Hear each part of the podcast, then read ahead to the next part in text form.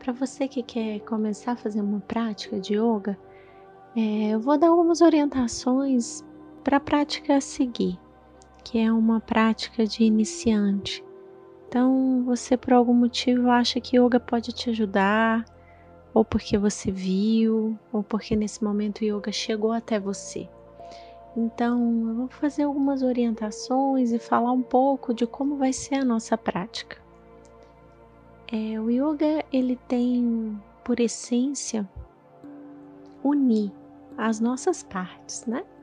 Nós temos uma mente em um lugar, muitas vezes o coração em outra e o corpo em outro, né?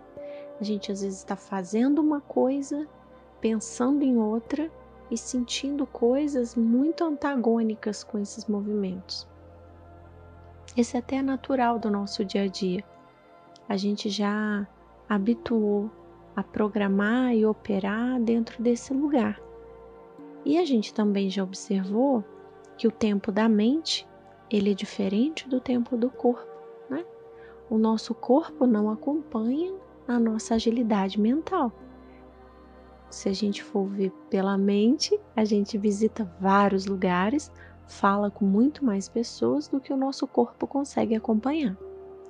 Então, a prática de yoga tem como essência unir essas partes, né? Trazer o coração, a mente, o corpo para o lugar, para o momento do agora. E a gente vai usar a nossa respiração para ancorar a nossa atenção.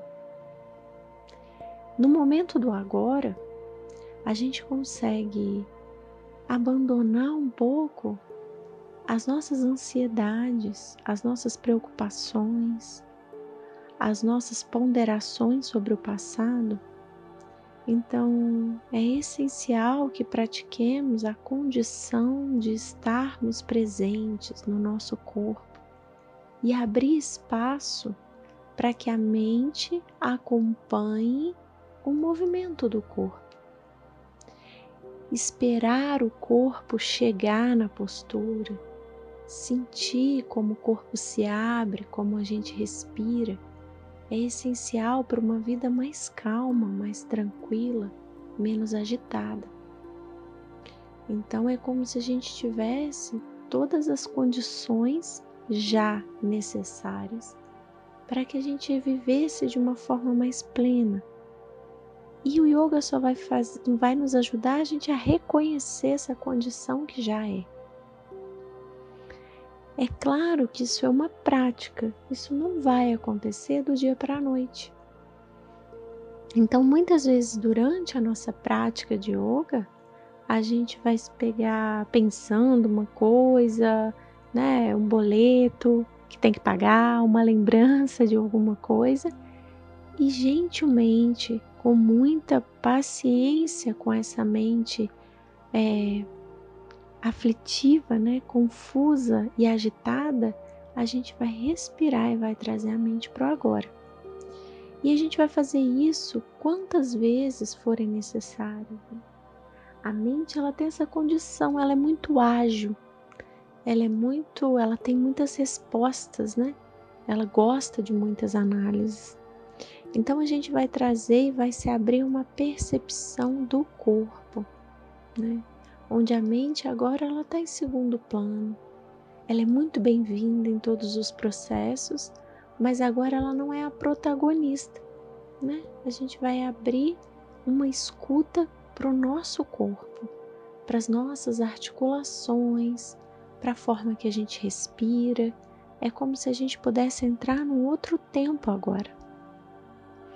Então, essa é a primeira orientação que eu vou para o meu tapete? O que, que eu vou fazer no meu tapete? Qual é a minha prioridade quando eu inicio uma prática de yoga? É voltar a mente para o agora, é unir, é observar como meu coração se coloca, como as minhas emoções flutuam durante a prática e ter um tempo para estar com você, né? Então, a aula Shivananda, Shivananda é um mestre indiano que compilou 12 posturas básicas. E aí a gente vai fazer essas 12 posturas. Durante as posturas, a gente vai trazer a intenção de cada postura. Então, quando eu abro meu peito, quando eu me curvo, ou quando eu descanso, quando a minha testa vai ao chão, o que que isso significa para mim? O que que isso me traz? Qual é a sensação do meu corpo? Né? São sensações diferentes quando a gente abraça uma pessoa.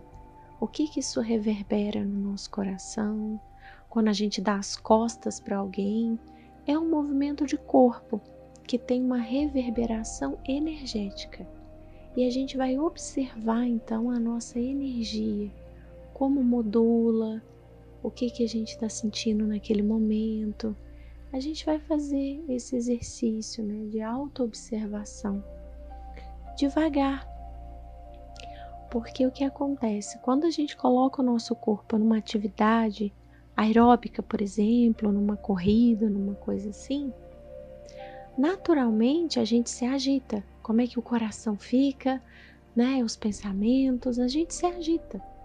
Então, como o yoga tem um movimento gentil e lento, a gente também vai observando que a mente vai acompanhando esse movimento gentil. E aí o que, que a gente vai fazer? Sempre numa aula Shivananda, a gente começa relaxando.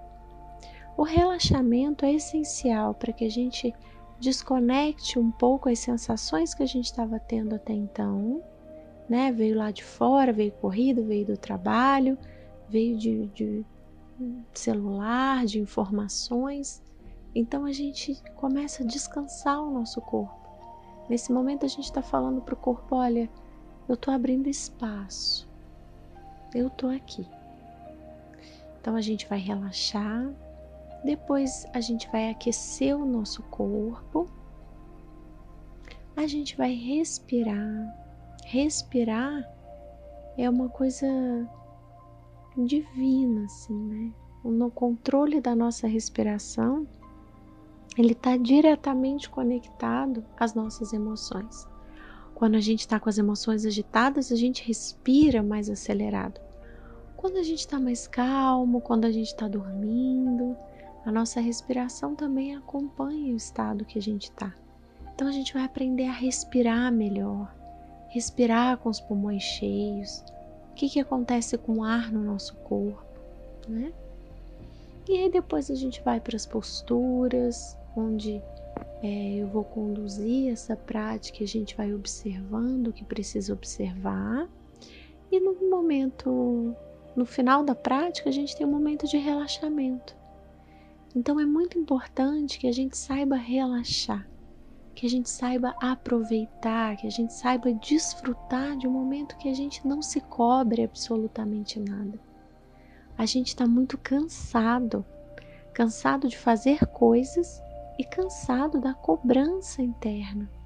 A gente vive sob uma pressão. E quando a gente relaxa, a gente está resetando, né? A gente está dizendo para o corpo que está tudo bem, a gente está acalmando as nossas emoções, a nossa mente. Então, a, o relaxamento final é essencial na nossa prática. O mestre Shivananda diz que no mínimo 10 minutos de relaxamento.